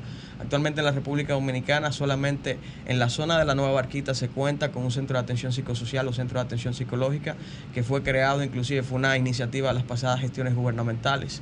Y este centro tiene como finalidad precisamente brindar asistencia en la materia a todos los municipios de Santo Domingo Norte, pero de manera específica de la zona de la Nueva Barquita. Al evaluar que el municipio de Santo Domingo Oeste es el municipio de mayor densidad poblacional, el municipio más grande del país, el de mayor desarrollo, y que no cuenta con un centro de atención de este tipo, nosotros estamos proponiendo que se cree un centro de atención psicológica en el municipio de Santo Domingo Este y este plan que la visión que tenía era que se, replica- se replicara en todo el territorio nacional en los municipios cabecera, pues se le dé continuidad para beneficiar a decenas de personas que actualmente pueden estar padeciendo de cualquier problema en salud mental y no tienen el dinero para costear una enfermedad como esta. Es de conocimiento público que una consulta en la materia ronda los 3.000, 3.500 pesos, en el caso particular de un ¿Y los psicólogo. medicamentos? Pero el psiquiatra, que es el que prescribe medicación, ronda entre 4.500, 5.000 pesos, dependiendo de donde usted acuda. Pero el problema mayor es que no cogen seguro. Imagínese una persona, una clase media baja, que el salario oscila a los 14, 15 mil pesos, verse en la obligación de tener que pagar un copago de 5.500 pesos, 5 mil pesos para poder recibir asistencia psicológica. Una problemática que podría ser subsanada si se crean centros de atención psicosocial en el municipio de Santo Domingo Este de manera inicial, porque es el municipio por donde estoy aspirando, pero en todo el país, porque el que aspira a diputado no solamente aspira a representar su demarcación, aspira a ser un diputado nacional. En ese sentido, nosotros estamos proponiendo que se cree un centro de atención psicosocial en el municipio de Santo Domingo Este y que se le dé continuidad a este plan de crear centros en todo el territorio nacional. Hay una ley que es la ley 0513 que regula la discapacidad en la República Dominicana. Esta legislación crea el CONADIS. El CONADIS es el Consejo Nacional de la Discapacidad. Y la misma ley establece que un 5% de los empleos en instituciones públicas corresponde a personas con cualquier tipo de discapacidad, ya sea discapacidad visual, discapacidad auditiva o discapacidad físico-motora. Sin embargo, esta legislación en la República Dominicana no se la da cumplimiento. Y yo lo digo con conocimiento de causa, porque tengo una hermana que es sordamuda de nacimiento, se gradúa summa cum laude en Puerto Rico de arte culinario, viene a la República Dominicana y la percepción generalizada que hay es que este- sector de la sociedad puede fungir como la conserje, la recepcionista o la pasapapeles en cualquier oficina pública o privada. Sin embargo, hay que empezar a modificar la conducta, el criterio, la concepción que tiene el dominicano sobre la funcionalidad de las personas con cualquier tipo de discapacidad. Yo, dentro del proyecto a diputado, tengo también un precandidato a regidor que tiene discapacidad visual, es graduado en informática, imparte docencia, tiene todas las condiciones del mundo para representar a su demarcación. Sin embargo, en varias intervenciones que hemos tenido, la gente lo primero que le dice, ¿y tú crees que tú teniendo discapacidad visual nos puedes representar? Y yo le hago la pregunta, ¿qué lo impide a ellos de representarlo si en la República Dominicana tuvimos un presidente que supuestamente en los últimos 12 años gobernó siendo ciego? Y no gobernó, no fue regidor, no fue diputado, fue presidente del Y lo país. ejerció. Y lo ejerció. Y con sus luces y sus sombras, pero sin embargo lo ejerció. O sea, podemos sacar cosas positivas como aspecto negativo de la gestión del expresidente Balaguer. O sea, en ese sentido, yo creo que aquí hay que empezar a, hacer una campaña, por lo menos de conciencia, para que la gente sepa que son funcionales, se pueden capacitar, tienen todas las condiciones de desempeñar una función tanto en el ámbito público como privado y generar las condiciones para que los sectores productivos de la vida nacional no vean como un costo el hecho de adquirir personal laboral que tenga cualquier condición especial. Pero en Santo Domingo Este hay un problema en materia de movilidad. Para nadie es un secreto que trasladarse diariamente hacia el Distrito Nacional o a cualquier parte del municipio de Santo Domingo Este es una odisea diaria lo que se vive en, el referido municipio. Cuando se iniciaron las extensiones del metro, actualmente el metro llega desde el, puente de la 17 hasta Megacentro, frente al Ayuntamiento de Santo Domingo Este. Dentro del master plan se contemplaba que el metro iba a llegar desde Megacentro, en una segunda línea, hasta Los Tres Ojos, beneficiando sectores como Almarrosa Primera, Almarrosa Segunda, Villafaro, Mandinga, la 25 de febrero, Maquiteria, la zona de los Mameyes, la zona de Isabelita. Sin embargo, se ha paralizado la extensión del metro ahí en Megacentro. Nosotros estamos promoviendo que estas extensiones se le dé continuidad, porque es precisamente un medio de transporte que va a beneficiar alrededor de 350 mil, 400 mil personas que se trasladan diariamente hacia diversos puntos de la provincia de Santo Domingo a trabajar. Imagínese usted contar con una extensión de un transporte de calidad como este para beneficiar a diversos municipios de distintos sectores. El presidente Luis Abinader recientemente anunció la construcción del tren metropolitano que estaría atravesando precisamente el municipio de Santo Domingo Este y beneficiando a la provincia con un desarrollo pues en materia de la movilidad como este. Sin embargo, nosotros estamos solicitando que de manera interna al municipio de Santo Domingo Este se le den continuidad a las estaciones del metro para beneficiar a estas localidades. Mira, me complace escucharte, porque tú eres portador de una propuesta pensando en la realidad que tú quieres representar. La mayor parte de los aspirantes creen que esto es un problema de divulgación, de imagen, y no son portadores de mensaje. Y supongo que basado en ese criterio de lo que tú asumes que va a ser el motivo de tus acciones si eres escogido, tú puedes promover un nivel de respaldo de la gente, si tú le llegas y ves este, este discurso. Así que escuchándote, yo recupero la idea de que ese tiene que ser la guía de todo lo que aspiran. Asumir, enfrentar la solución de algún problema de lo que tú quieres que te respalden. Así que esa tiene que ser la identidad. No divagando vaina o creer que es un problema de bulla o de los cuartos que te den. Y te deseo éxito. Mire, don Fafa, nosotros hemos eh, hecho propia una consigna que dice, nosotros no andamos ni con maquinitas de humo, ni con canastillas, jugando con la necesidad de la gente para ganar favor electoral. Nosotros andamos con propuestas. Promovemos que se cree un centro de atención psicológica en el municipio de Santo Domingo Este, que no lo hay. Que se continúen las extensiones del metro, porque va a beneficiar el transporte, la movilidad de ese municipio que tanta falta hace. Y estamos promoviendo que el sector de la discapacidad, personas con discapacidad auditiva, personas con discapacidad físico-motora o discapacidad visual, se le dé cumplimiento a esta legislación para que puedan ser incorporados en el plano laboral. Yo sé que muchos utilizan diversas estrategias para ganar favor electoral, sin embargo yo creo que la sociedad ha ido avanzando y está buscando candidaturas que encaren necesidades ciudad- ciudadanas a candidaturas que busquen hacer temas de campaña o, propaganda, ejerciendo un narcisismo desbordante sobre la personalidad. Gracias, eh, Derek Baez, por tu participación en tu calidad de precandidato a diputado por la circunscripción número uno por el Partido Revolucionario Moreno de Santo Domingo Este. Muchas gracias por estar aquí, por comentarnos tu propuesta y tu iniciativa. Te deseamos éxitos. Muchísimas gracias a ustedes por la invitación.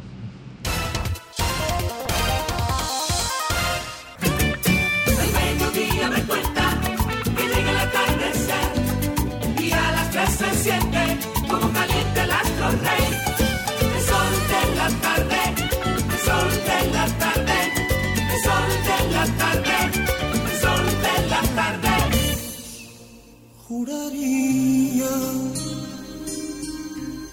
que tienes algo nuevo que contarme. Empieza ya mujer, no tengas miedo. Quizá para mañana sea tarde. Quizá para mañana sea tarde. Bueno, la verdad es que ¿Cómo no sé quién no conoce de las generaciones que nos antecedieron, de ahora, esa, esa hermosísima canción, señores.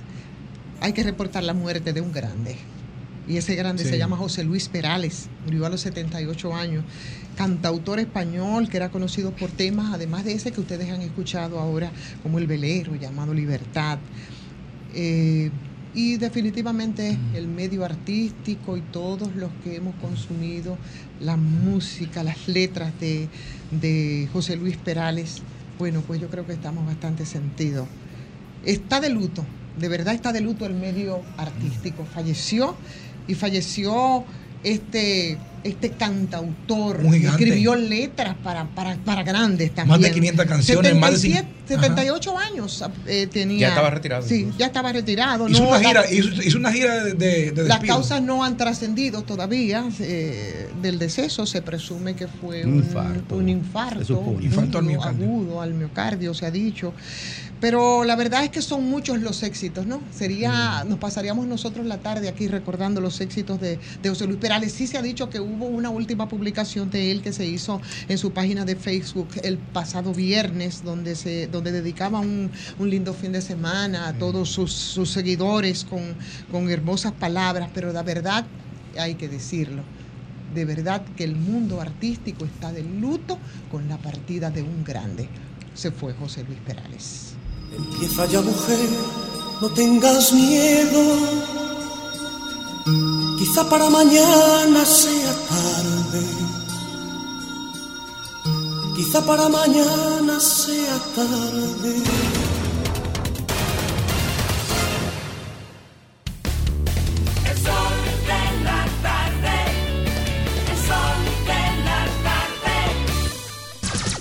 Son 106.5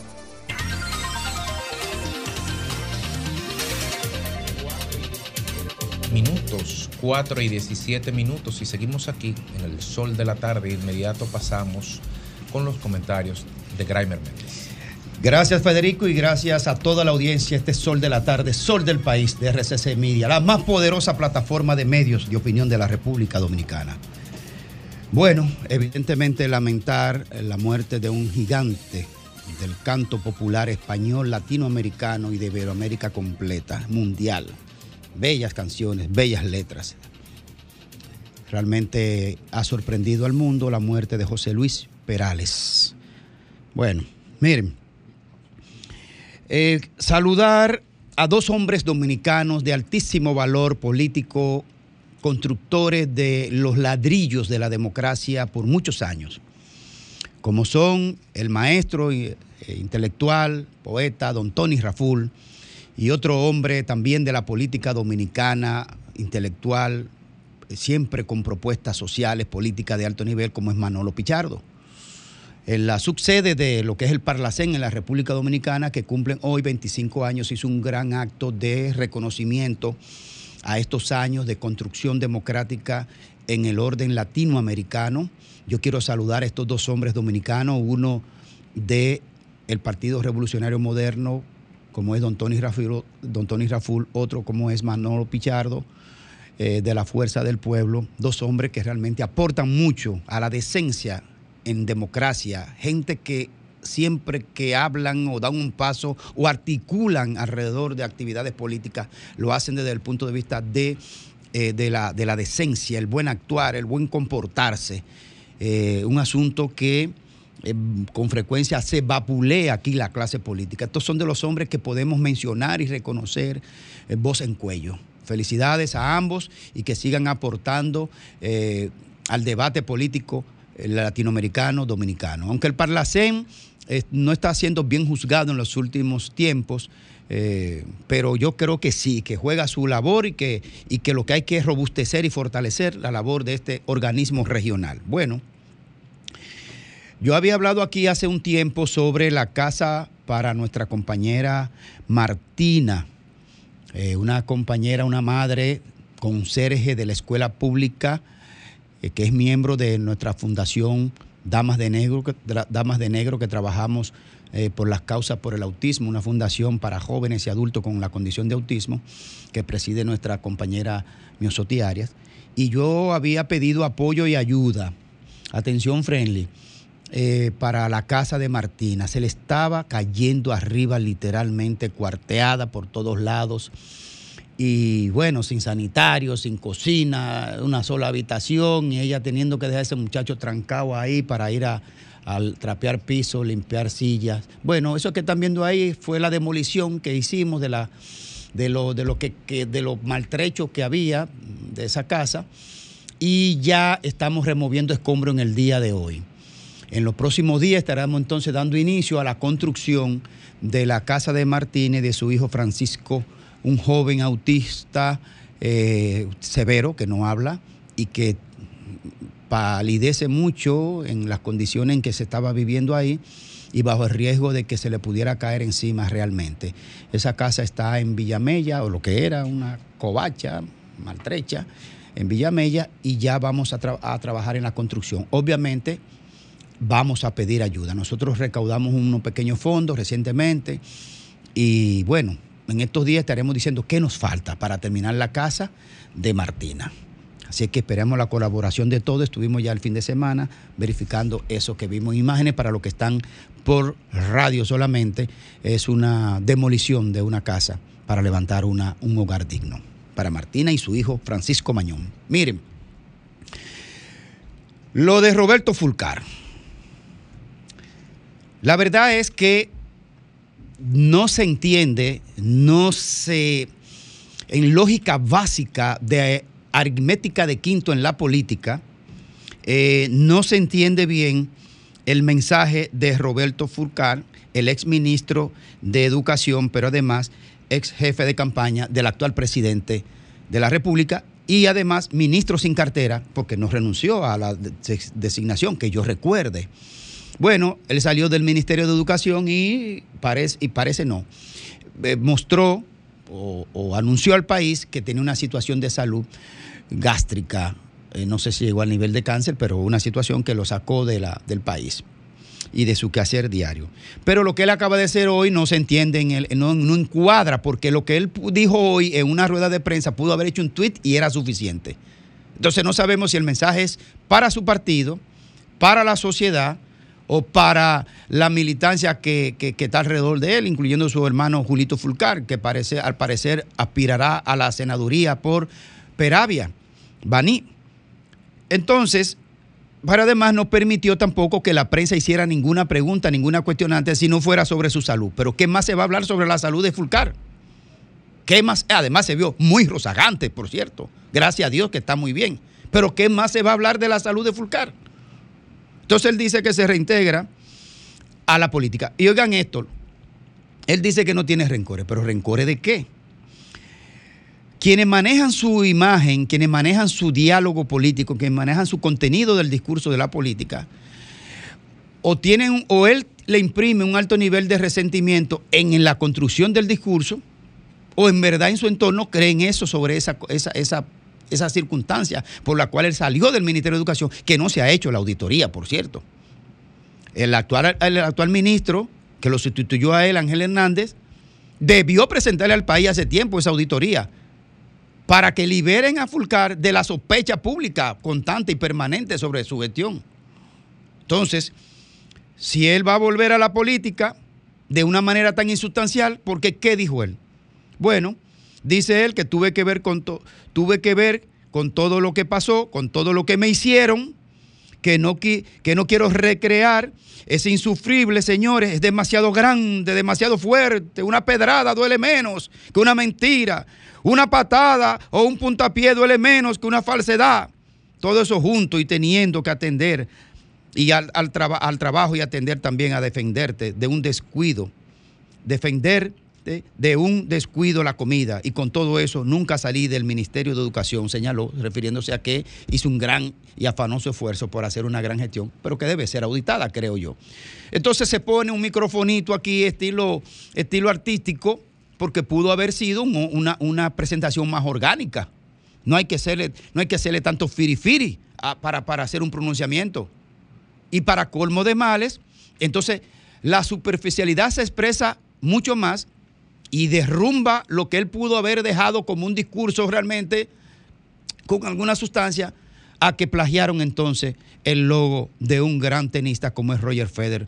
Entonces le hacen de Roger Federer una moriqueta a Roberto Fulcar.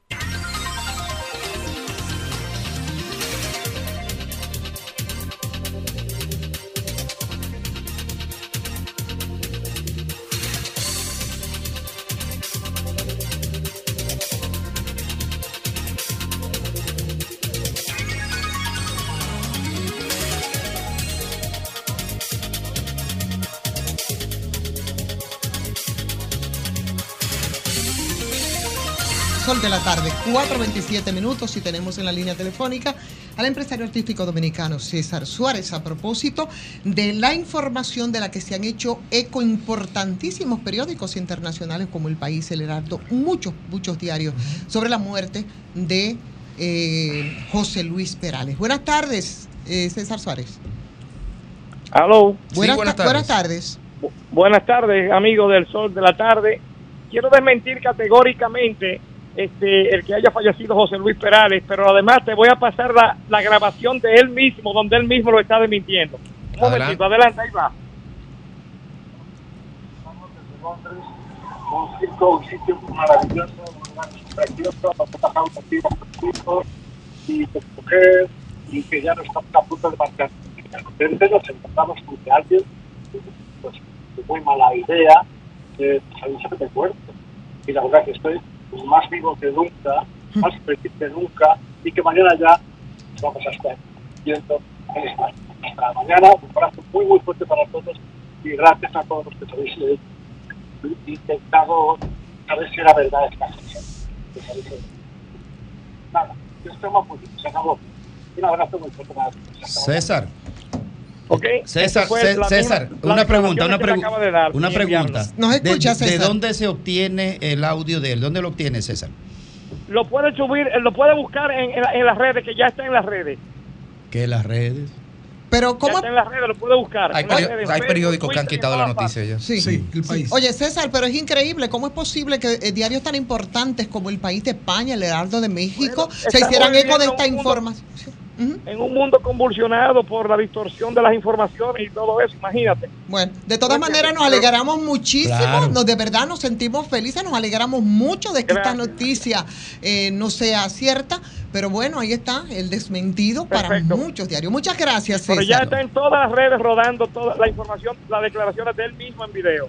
Muy bien. Gracias. César Suárez. la acaban de escuchar, ¿eh? ¿Cómo no? Bien, muchas orden. gracias a César Suárez, señores. Hay veces, que, hay veces que uno se alegra de Uy. botar unas lágrimas sin razón, porque de verdad es. que lo íbamos a, llorar esta noche. Ay. Bueno, pues Claro, aquí claro siendo las 4 y 29 minutos de la tarde, está con nosotros Waldi Taveras, destacado municipalista, vinculado siempre al gobierno de lo, municipal de la ciudad de Santo Domingo y también de la provincia, quien viene a hablar con nosotros de algunos temas a propósito de las elecciones municipales que se van a celebrar el próximo febrero de 2024. Algunos temas importantes, sobre todo vinculados al presupuesto participativo y a las propuestas de los diferentes candidatos que hay sobre la mesa, Waldis. Bienvenido, buenas tardes. Buenas tardes, un placer compartir con ustedes. Ivonne, Rainer, Fafa. Aquí estamos. Echando el, eh, echando, echando el pleito. Eh, cuando uno eh, pone, se pone a oír la propuesta de los candidatos, llega a la conclusión de que tenemos una gran debilidad. Y es que tenemos candidatos ofertando eh, soluciones que no son de su competencia. Entonces, eso genera una gran frustración luego en los votantes. ¿Cómo cuál, por ejemplo? Por ejemplo, eh, yo estoy oyendo a, a candidatos a las alcaldías hablando de instalar hospitales, lo oigo eh, prometiendo eh, que van a dar empleo, que van a garantizar empleo, eh, que otro lo oí ofertando que durante su gestión va a organizar el tránsito completo de, de su ciudad. Todo ese tipo de... Pero candidatos a diputados también están ofreciendo Sí, cosas sí. extrañísimas. Ah, ah, Lo que no se ha escuchado a ninguno es hablar, por ejemplo, de un problema que tenemos pendiente de mucho tiempo, Waldi, y que tú has tratado muchas veces, que es el tema del drenaje pluvial que abarca de verdad todo. También Eso- hablarán de eso. Eh, eh, mira, pero los que No, lo no, hablan no, ah, tienen otro, o- otra situación. Muchos que hablan de las competencias municipales no te dicen nunca cuál es el presupuesto que van a manejar. ¿De qué debería hablar un candidato a alcalde de una demarcación dentro del contexto de la ley municipal que rige la República Dominicana? Si bien la ¿Cuáles ley, son sus si competencias bien la ley municipal establece 25 competencias para los ayuntamientos, hay 15 que son de ellos y 10 que son coordinadas con el gobierno central. Pero se han quedado en ese artículo 19, pero el artículo 20 establece unas competencias que le son obligatorias. Le dice, mire, usted está obligado al aseo de la ciudad, usted está obligado a la iluminación pública, usted está obligado a mantener cementerios eh, limpios, usted está obligado a tener mercados, usted eh, eh, está obligado, o sea, esos son aspectos de obligación. Y después de que usted tiene todo eso, puede seguir haciendo otras cosas. El drenaje pluvial se lo señala de manera expresa en la ley. Y eh, lo otro es que ninguno o muy pocos de esos candidatos están planteando aspectos fundamentales como es el aseo urbano, que ya con la nueva ley de residuos sólidos obliga la clasificación de los residuos. Y eso eh, es más grave aún porque esta ley establece sanciones a los funcionarios municipales. Entonces, frente a todo esto, uno tiene que entrar a la reflexión de cómo en los partidos políticos, en estas estructuras partidarias, se han olvidado de la formación en gestión de gobierno y también en la propia ciencia política de sus miembros. Cuando todos pueden venir a, ofertar, ni la sociedad está preocupada porque si lo que me están ofertando es lo que puede hacer y si tiene los fondos para hacerlo. Y la cúpula de los partidos políticos están permitiendo ese engaño al ciudadano. Y eso puede contener consecuencias fatales para el mismo sistema de partido o de estructura política partida- partidaria clientelar que tenemos en la República Dominicana. ¿Cuál es la, el, en qué ha quedado el tema de la mancomunidad, de la organización de las alcaldías? Porque yo antes veía eso muy activo como un órgano bastante organizado y compacto, pero de un tiempo no los no siento como el, el- el bagaje de la, de la impronta de ese organismo. Mira, eh, la, la- la gestión política dominicana se caracteriza por el, el individualismo. Y para tú poder trabajar más comunidades tiene que haber la voluntad de todos, de que debemos hacerlo todos juntos.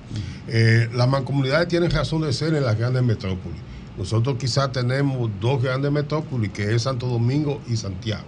Y, pero es muy difícil trabajar, porque cada alcalde, sin, aún siendo del mismo partido, dice, no, yo prefiero hacerlo yo solo, aunque no, no sea eh, viable. Por ejemplo, eh, planteaba el drenaje pluvial. Para tú trabajar el drenaje pluvial, obligatoriamente tú tienes que coordinarlo con otros, con otros municipios. Primero, porque tú tienes que tener unos camiones succionadores, que tienes que tener un programa de limpieza. Y tú tenerlo solo para usarlo eh, cinco meses, seis meses del año, eh, es antieconómico. Ahora, si lo Pero ¿quiénes lo integran? Para el que no esté escuchando, ¿quiénes integran la mancomunidad? lo- los alcaldes de los diferentes ¿Cuántos que son? se aglutinan en torno a- en No, yo sé, pero, pero eh, aquí, para que la aquí gente tenga en el Gran. Santo Domingo son 14 porque se incluyó a San Cristóbal y a Jaina 14. sí Y, y, y si hablamos, por ejemplo, ¿cuánto presupuestariamente esos 14 reúnen en presupuesto? Todos juntos. Sí, eh, todo, todo suma. El conjunto, sí. Bueno, en eh, promedio. estamos hablando de unos eh, casi 10, do- 12 mil y pico de millones de pesos. Ah, pero la mitad lo tiene el distrito. Entonces. Y los aportes especiales, pues también tiene aportes Santo especiales. No, no, no. Santo Dom- el, el distrito tiene, es el que tiene más, que recibe 125 millones de pesos todos los meses. Luego está Santo Domingo Este, que recibe 95 millones. Eh, le sigue el Santo Domingo Oeste, que son 50. Santo Domingo Norte, que tiene Eso es por la 45. ley sin contar las recaudaciones. Exacto, Los pero, arbitrios. pero sus recaudaciones son pocas. Lo que más recauda es el Distrito Nacional, que recauda casi el 100% de lo mismo que le llega de la ley.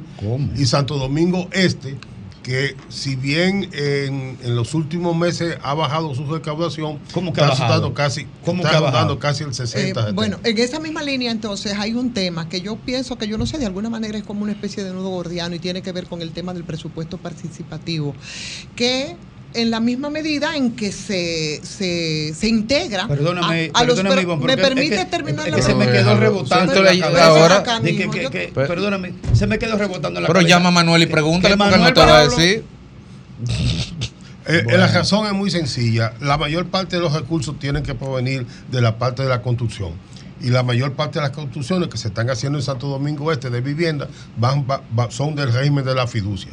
Y el régimen fiduciario exonera de pago de impuestos. Sí, no- Graimer, si me permites terminar Sí, la pregunta, sí, sí, de verdad, te lo voy a agradecer profundamente porque conecta un poco con todo eso que tiene que ver con el presupuesto participativo. Y ese presupuesto participativo es decidir, ten- que entiendo yo, eh, los recursos, pero con la ciudadanía en términos de las prioridades. Parece como que le huyen como el diablo a la cruz, no ha dado resultado eso que es un logro ¿Qué pasa con esto? Porque es como, vienen con esto como si fuera una receta, como vienen todos, por ejemplo, los ministros de salud a hablar de la aten- del nivel 1, atención primaria, que saben que es la solución. Eso que podría ser una solución. ¿Por qué es que no se aplica y hay quejas por todas partes, Waldi? ¿Qué pasa ahí? Lo primero es que la propia, en la propia redacción de la ley se comete un grave error. O, o- o- aunque no, no grave error de la ley, sino la forma en que lo aborda. Porque dice que ese dinero va a salir del 40% que le está asignado para inversión. ¿Qué se entiende? ¿Por qué han entendido como inversión en la República Dominicana solamente varilla y cemento? Y la inversión es más que varilla y cemento. Entonces, nadie invierte de manera conjunta en educación, nadie invierte en un drenaje pluvial de manera conjunta. Pero, ¿cuál es la esencia del presupuesto participativo? Comenzó en Curitiba con el PT. Eh, PT Así gana y, y en Puerto Alegre. ¿Qué pasa con eso? Que allá y donde nace, toman en cuenta el presupuesto en su dos vertientes, el ingreso y el egreso. Aquí no tenemos presupuesto participativo. Aquí tenemos una participación clientelar en el gasto. Porque a ningún ciudadano le dice, ¿y usted qué aporta? Perdón, el ejer- en línea con lo que decía Ivonne, el ejercicio que supone el presupuesto participativo no es el que se realiza en cualquier municipio de la República Dominicana. No, no, aquí nadie hace presupuesto Es un participativo. enfoque alternativo. Aquí hay, aquí hay participación en el- clientelar en el gasto y en gran medida es un instrumento de corrupción, eh, de corrupción de gente. ¿Por qué? Porque mire, se hace una supuesta asamblea donde solamente se invitan a los lo allegados de- del propio alcalde y ahí se reparten obras. Van y lo convocan y dicen, "Ah, no, yo quiero una cancha y yo tal cosa. Y cuando tú vas y lo mides, no es quizás la necesidad de ese sector. Y eso se gasta. Y como es un gasto que está fuera prácticamente del control, eso queda eh, como una parte Se clientelar. puede manejar a discreción. Claro, porque la, la le- la legitimidad se la da las supuestas asambleas que hacen, que no son más que asambleas de los miembros del partido. Un chaleco del antibala, entonces. Waldi, en el día de ayer públicamente se, se conoció 44, 45, hasta 46% de sensación térmica de calor aquí en la capital en el día de ayer. ¿Qué ha pasado con el sistema de arbolado en la capital que en los últimos años hemos visto que en vez de aumentarse eh, la arbolización en el territorio ha ido disminuyendo?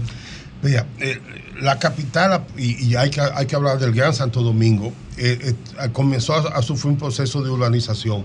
Y en la medida en que tú vas tumbando árboles para sembrar varilla y cemento y no los recuperas, vas a tener los resultados que tenemos hoy. Y no siembra grama. Y no siembra. Hay otro- otra situación, mire, aquí cuando han venido lo- la- los grandes ciclones, comenzando con el ciclón David, eh, se, se llevó el arbolado de la ciudad. Y aquí se sembró lo que podía haber en ese momento. Y la mayor parte del arbolado de la ciudad de Santo Domingo y del Gran Santo Domingo son, eh, son especies invasivas que tú la han puesto en las aceras, pero te rompen todo, todo- todas las aceras por, por el sistema de, de- en, que, en, que, en que surgen sus raíces. Eh, aquí, eh, por- y para ponerte un ejemplo, si tú coges en la circunscripción 1, eh, tú vas a encontrar que si tú vuelas, no encontrar volado. Tú lo que tienes es que donde habían un patio con siete matas, eh, dos de mango, una de, de aguacate, otra de, de- de- de limón en Naco, como en esta zona, que eran zonas residenciales de vivienda grandísimas. Pero cuando, se, aprueba, cuando se aprueba una obra de este tipo macro, ¿en la ley no contempla una compensación ambiental? No, no, la ley no lo contempla. Sin embargo, en el Ayuntamiento del Distrito Nacional se, sí se han producido resoluciones, pero tienen la dificultad. ¿Y se cumplen? No, ese es el problema, que no tienen la, la fortaleza con las sanciones, Ya ni no tampoco la fiscalización para garantizar. que- Guardia, ya tú no hablas de política, ya el técnico se Oye, tragó- la verdad- Ya, ya tú no hablas de. Ya tú no estás militando por en ningún partido ya. Sí, yo soy miembro del PG. Señores, Pues tú no vamos a dejar que termine la, La verdad, pregunta. la verdad, ¿Eh? Waldo, ¿Eh? Waldi, que contigo es mucho de lo que hay que hablar. Por ejemplo, yo tendría mil cosas que preguntarte sobre mi municipio, Santo Domingo Este, pero lamentablemente el tiempo se nos fue. No podemos seguir esta conversación que yo pienso que de- de- deberemos retomarla en otro momento, porque hay muchas cosas que tendrían que ser No, no hablo nada de la reelección. No hablo nada de la reelección. Waldi. Bueno, yo estoy, yo estoy de acuerdo con la reelección del presidente Abinader. Con tantos problemas Creo que que va a ganar. municipalidad. Eh, pero eh, tengo muchas preocupaciones también. En sentido general, y ya para finalizar de mi parte, eh, las elecciones de febrero se considera desde el punto de vista de la municipalidad, de los municipalistas, tú que eres un experto y estás vinculado a un grupo grande que tiene ese tiempo trabajando, que deberían estar así separadas o que ciertamente refuerza o debilita lo que es el gobierno municipal. lo debilita. Yo siempre estuve de acuerdo con, el, con la elección intermedia en el medio de, de las presidenciales, porque de una forma u otra influye. Y además, en, esto, en este tipo de, procesos que se dan dentro del mismo año, pesa mucho la imagen presidencial y se aumenta mucho el pase de un candidato, de un partido a otro, de, de- de los políticos. distorsiona la Por- democracia. porque eso, ahí está una distorsión de la democracia, pero también el peligro que eso representa. Bueno, pues muchas gracias, Gracias Waldi a Tavera, ustedes. por estar aquí. Y, y me, hago, eh, me hago propio también de lo que dice mi compañera Ivonne. Yo creo que tenemos que agendar un, Claro que sí. un programa largo y tendido, porque preocupado por estos temas, estos temas son Está preocupado importantes. por la reelección. eh. Muchísimas gracias, Waldi. Gracias a ustedes.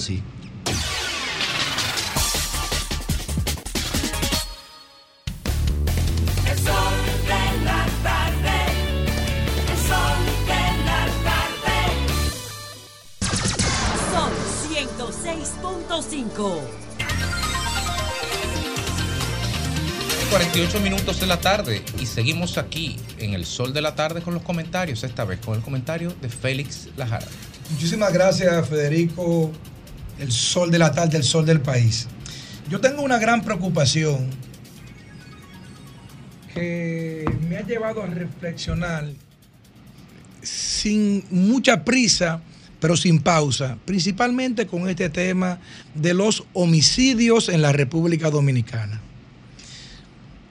Este fin de semana, tres muertos en una balacera en la Romana, en un teteo en el callejón 14.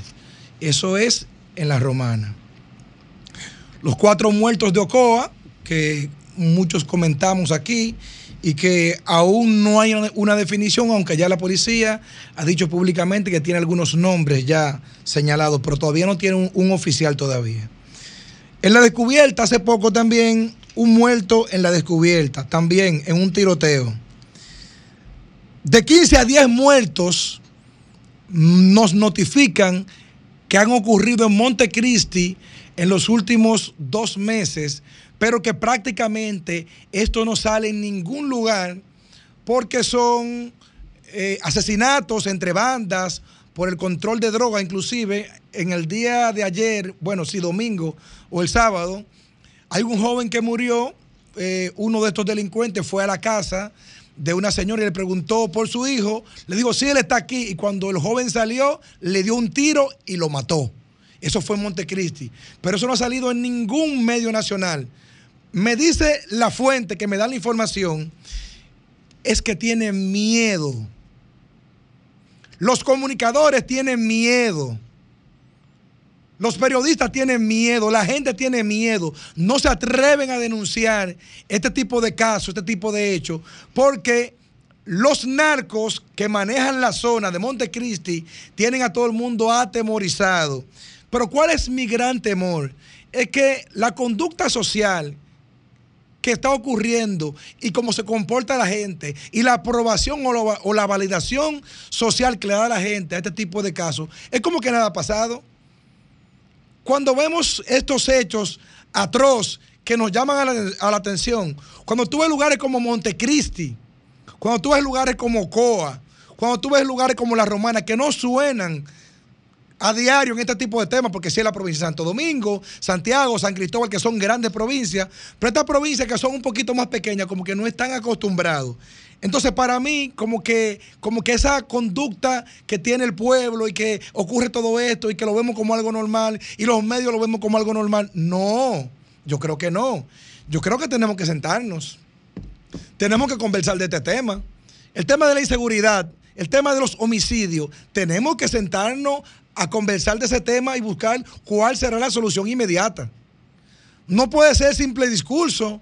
No puede ser que nos, que nos juntemos todos los lunes en el Palacio de la Policía para hablar de este tema y hacer anuncios, pero que en la práctica estemos viendo resultados totalmente contrarios. Inclusive se denuncia en muchos lugares de que hay subregistros, de que no se dice lo que es para querer aparentar y vender un boletín positivo. En el caso del último boletín se dice que un 18% menos de la incidencia delictiva, pero no nos explican a qué se refiere cuando habla de la incidencia delictiva, cuál es el delito específicamente, porque cuando tú buscas el detalle de la nota de prensa de la policía, dice que se incrementó levemente el robo y que se incrementó levemente el homicidio. Entonces, se incrementó el homicidio, se incrementó el robo. Todos los días en nuestros pueblos vemos cómo siguen asesinando jóvenes que se involucran en temas de narcotráfico, pero como que nadie dice nada. Entonces, ¿hasta dónde vamos a llegar? ¿Vamos a validar ese comportamiento social como un hecho y como que es algo normal en la sociedad dominicana y todos nos vamos a quedar de brazos cruzados? Yo espero que esta reflexión llegue hasta el Palacio de la Policía y que se comiencen a tomar decisiones que verdaderamente ayuden a la sociedad.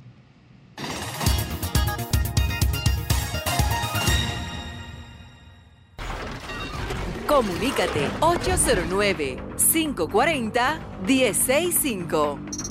1-833-610-1065 desde los Estados Unidos. Sol 106.5, la más interactiva. 4 y 53 minutos de la tarde. República Dominicana registra temperaturas cerca de los 40 grados. Bueno. Y Maní registra la temperatura más alta del país en la última semana con 39.4. Y aquí en la cabina. Sí, pero sensación térmica es otra cosa. Ah, eso es otra cosa. Eso es termómetro. estaba dado Eso es termómetro. 39 pero- es lo que dice ahora, tre- 46 es lo que tú sientes. No, claro. Por ahora aquí en cabina vamos a entrar en también en temperatura con la gente que está llamando. Buenas tardes. Buenas tardes, son de la tarde, Fátima le habla. Mm. Adelante, Fátima. Y Buenas para tardes. resaltar el gran trabajo que está haciendo nuestra presidenta. y para- No, hombre, estamos en los minutos finales. No es que solamente hablamos de eso, lo que pasa es que si somos el pueblo, tenemos Ya, ya, que ya. alzar nuestra voz para decir las cosas buenas Ya, que chance a otro. aunque hayan cosas que aún no se hayan hecho. Gracias. Muchas gracias por su llamada, Fátima. Buenas tardes por aquí. yo- yo. Buenas, Buenas. tardes. Sí, adelante. Sí, buenas. Yo no, no entiendo qué fue lo que pasó en este país. Que, que la delincuencia, el robo, los narcos, aquí andaba todo el mundo de su cuenta. Ahora es que esto se está organizando, señores. Mira la justicia como era que la tenían. De Mojiganga tenían la justicia, un procurador preso. ¿Qué te quiere decir eso? Que este país andaba manga por hombra. Fuera los PLD. Gracias por su llamada. ¿Cómo fuera? ¿Tan afuera? Están afuera. Buenas tardes. Adelante, buenas tardes. Sí, buenas tardes, señor alcalde. Sí, El de sí, adelante. Y era para decirle que el Licey de Villamey era una comunidad que estaba totalmente descuidada y abandonada. Y hoy, gracias a Dios, el presidente Abinader, tenemos calle, está diciendo en la calle. y la no la estamos Suiza, Suecia. Gracias por su llamada. Última llamadita por aquí. Buenas tardes. Son de la tarde buena. Sí, buenas tardes. Última llamada, por favor. Vamos a ver. Tauri Pérez de Barahona. De 5-5, carajo. para darle primeramente la gracia a Dios porque teníamos que coger mucho trote para Solo a darle la diálisis. Y también a nuestro presidente, mi amor, Mm. porque teníamos que coger mucho trote para dializar a nuestros pacientes, ya que teníamos que coger pa- lo hacemos Pues muchas gracias por su llamada y será hasta Bueno. mañana. De 5-5, Si yo Dios vi. quiere.